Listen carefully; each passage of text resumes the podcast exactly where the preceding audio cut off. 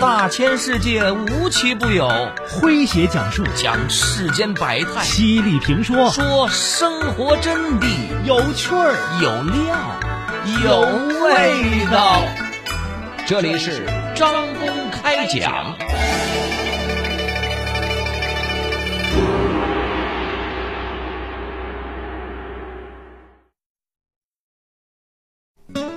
南京一位年过半百的阿姨，不幸得了乳腺癌。在历经六次化疗、二十三次放疗之后，乳腺癌再次复发。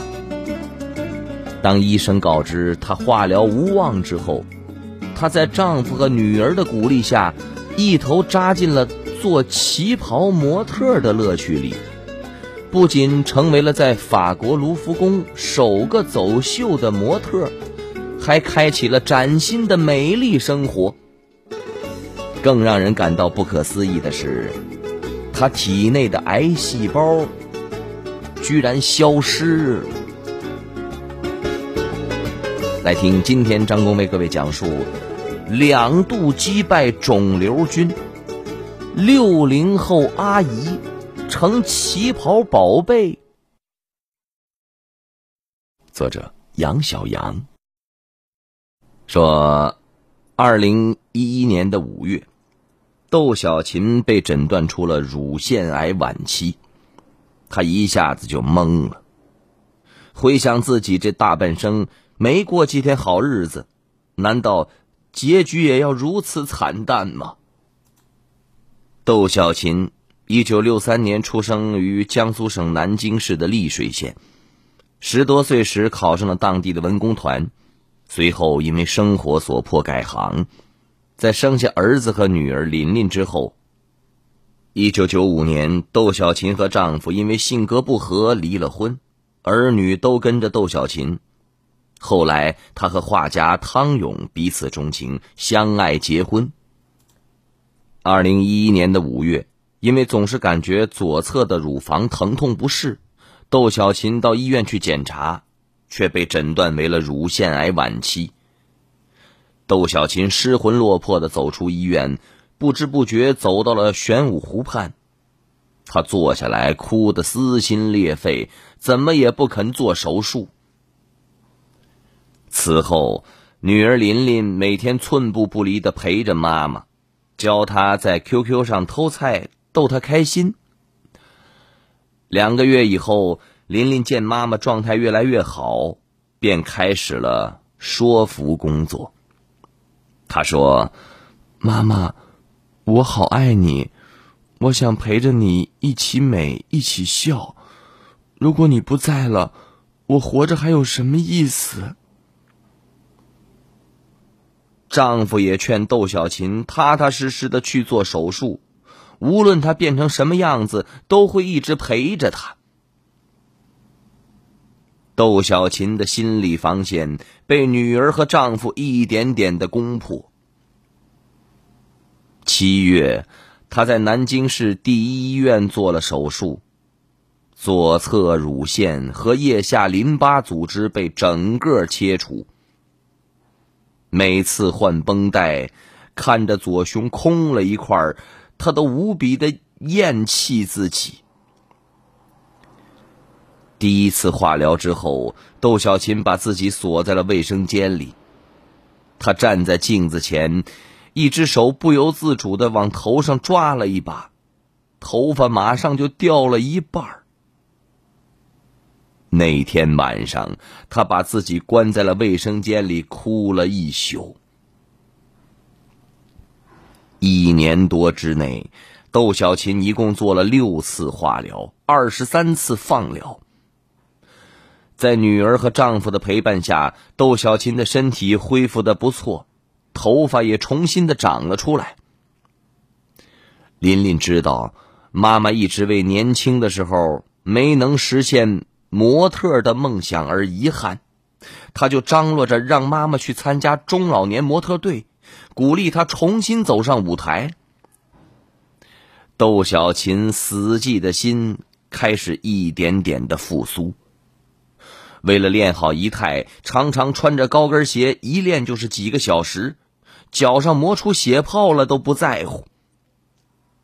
由于可以做自己喜欢的事情，窦小琴脸上的笑容开始越来越多了。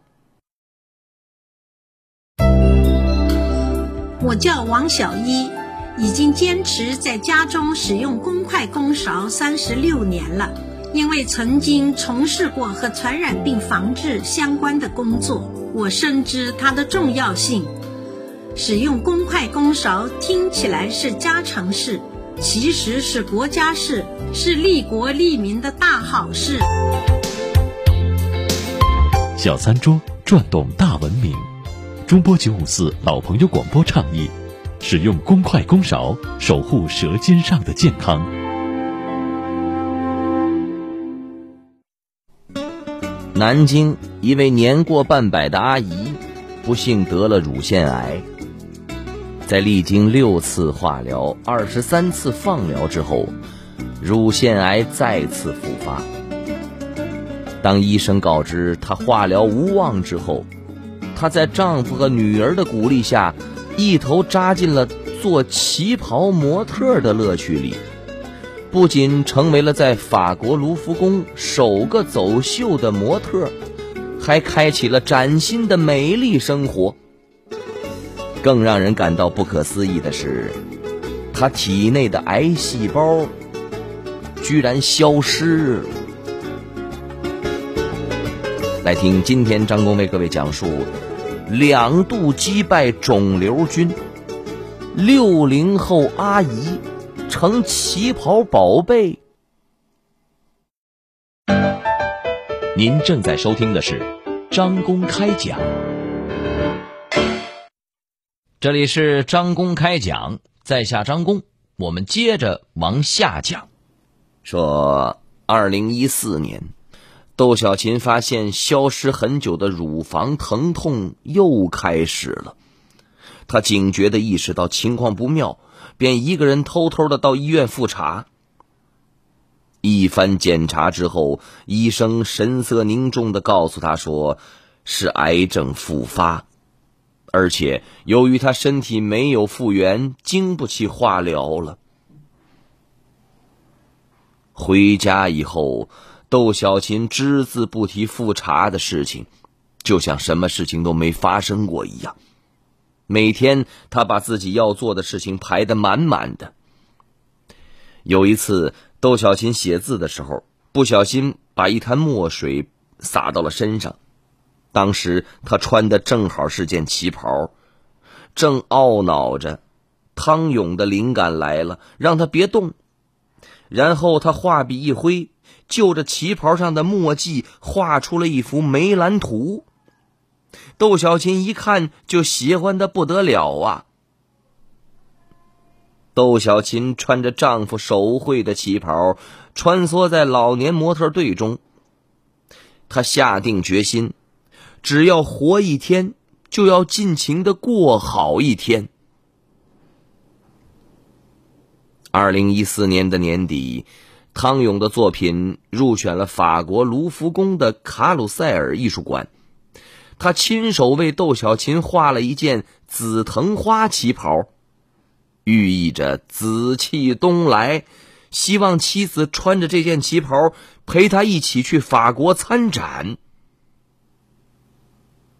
艺术展那天，窦小琴身穿紫藤花旗袍，站在丈夫的作品下面，人与画融为一体。这个优美的画面引来了很多人的围观，许多当地人要跟他合影。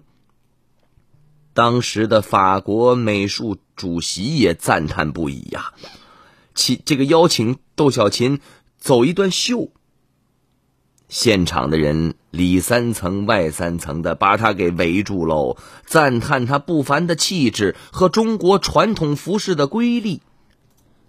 在卢浮宫意外走红，让窦小琴心底升腾起了一种使命感。她要把以旗袍为代表的中国传统服饰带向世界，弘扬光大。直到这时，窦小琴在告诉丈夫和女儿自己癌症复发的事儿。他们听了之后大惊失色，可还来不及悲伤，窦小琴就笑着说：“我早把他抛抛到脑后了。”回国以后，窦小琴组建了美姿艺术团。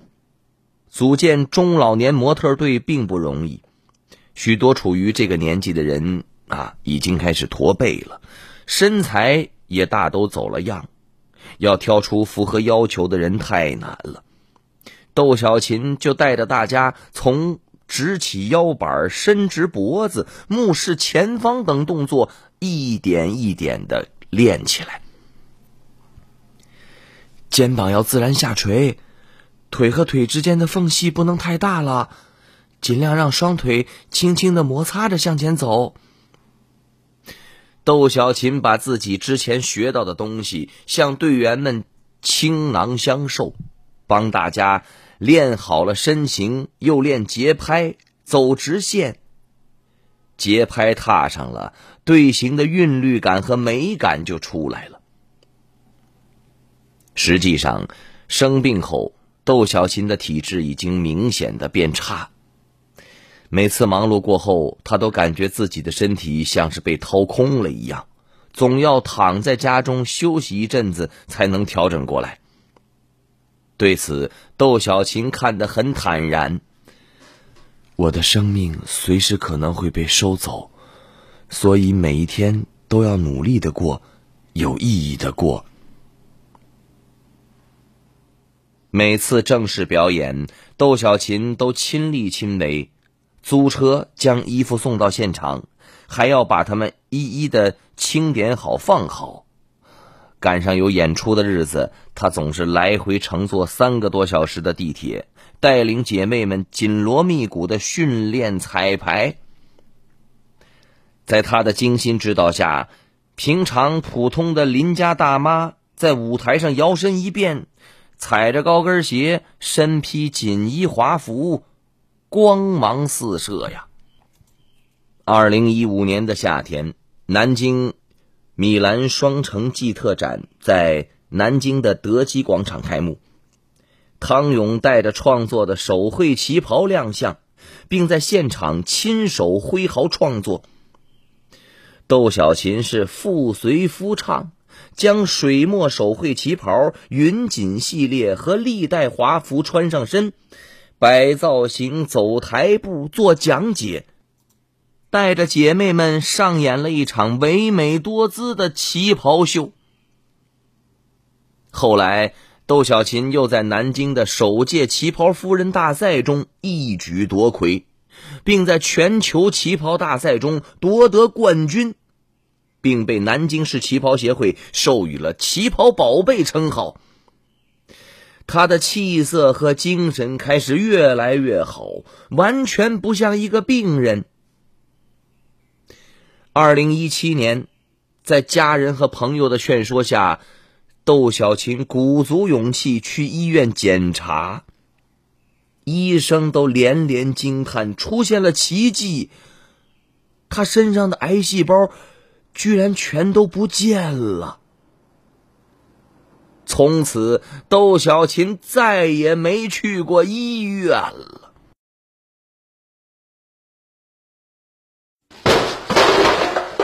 一个月回家看你妈两次，一个月你挣几个钱啊？你也没见你对我这么好啊！你不去也就算了，我妈都快八十的人了，还能看她几次啊？别吵了，来人了！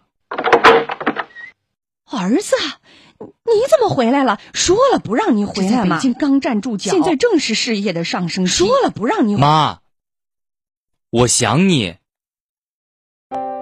每个人都有妈妈，你也会成为妈妈。没有理由能阻挡谁去看望妈妈。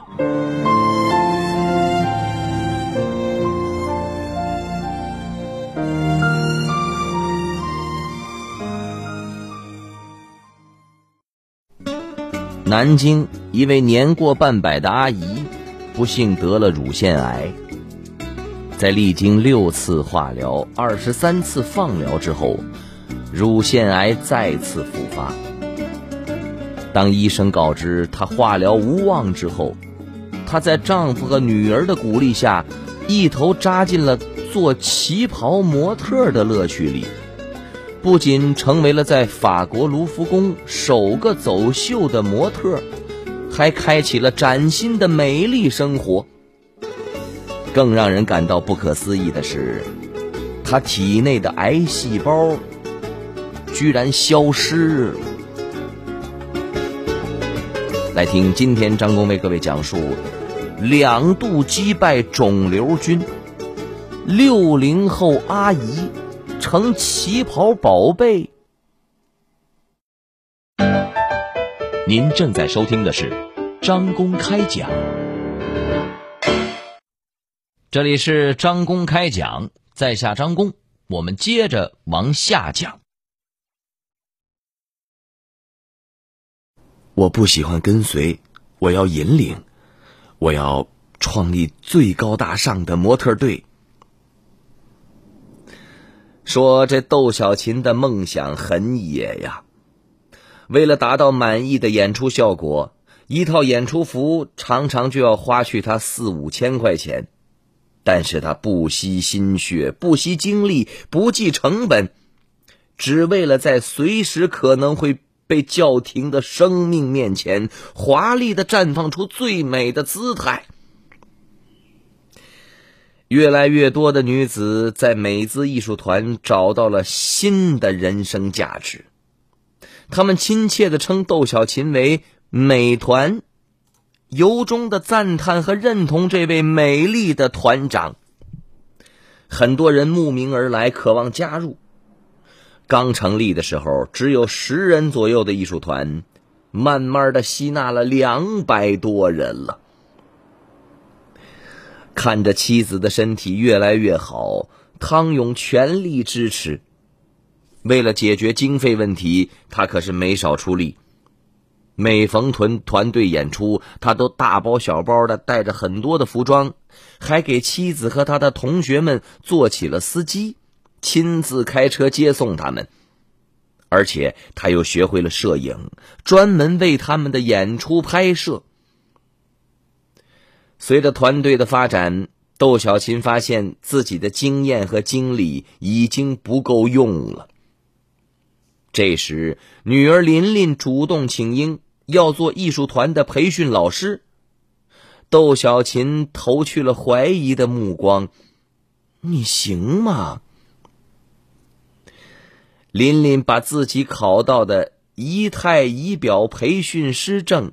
体型塑造培训证等一本本的摆在了妈妈的面前，不慌不忙的告诉她说：“妈妈，别忘了当初是我带你加入模特队的，我早就做好打算了，以后艺术团的培训工作由我来做。”从此，琳琳成了妈妈的得力助手，身兼数职。一边兼任体型塑造的培训老师，一边帮妈妈管理团队，母女俩是亦师亦友，羡煞旁人呐。这两年，在丈夫和女儿的帮助下，窦小琴在全国带出了十五个分团，一千多人。随着知名度的提高。艺术团不断的收到电视节目的邀约，窦小琴和她的姐妹们成为了央视《星光大道》《国家宝藏》《黄金一百秒》等节目的指定模特。当年，窦小琴生病住院时，同病房的有三个人，那两张病床来来回回换过几个人。都去世了，就他一个人活下来了。在家人的陪伴支持下，他靠着顽强的毅力和坚定的信念，创造了奇迹。余生，他要用尽全力过好每一天，守护女儿，陪伴爱人，活得更精彩，更动人。好朋友们，以上就是今天的张公开讲，为您讲述的是两度击败肿瘤君，六零后阿姨成旗袍宝贝。在下张工，感谢您的锁定和收听。明天同一时间，张工将继续为您讲述。明儿见。记录大千世界，刻画众生百相，演绎世间故事，诠释冷暖人生，品百家情，道天下事儿。这里是张公开讲，咱明儿个接着讲。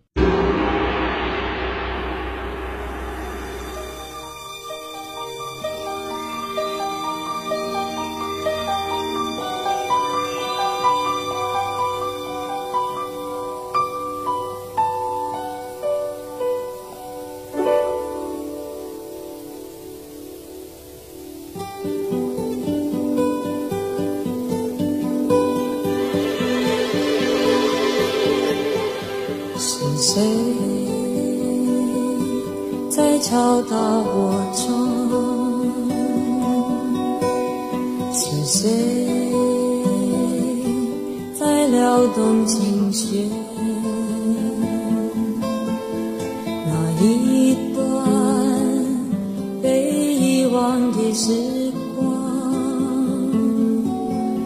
渐渐地回渗出我心坎。是谁在敲打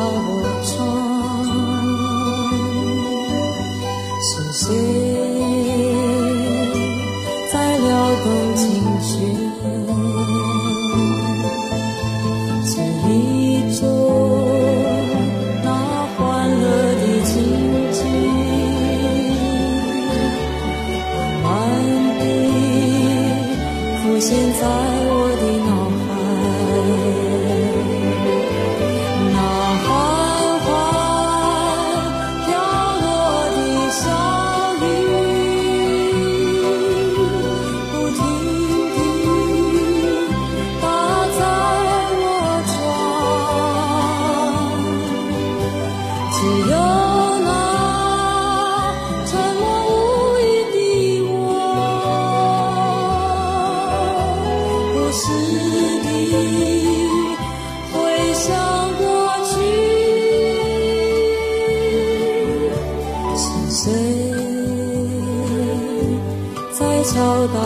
我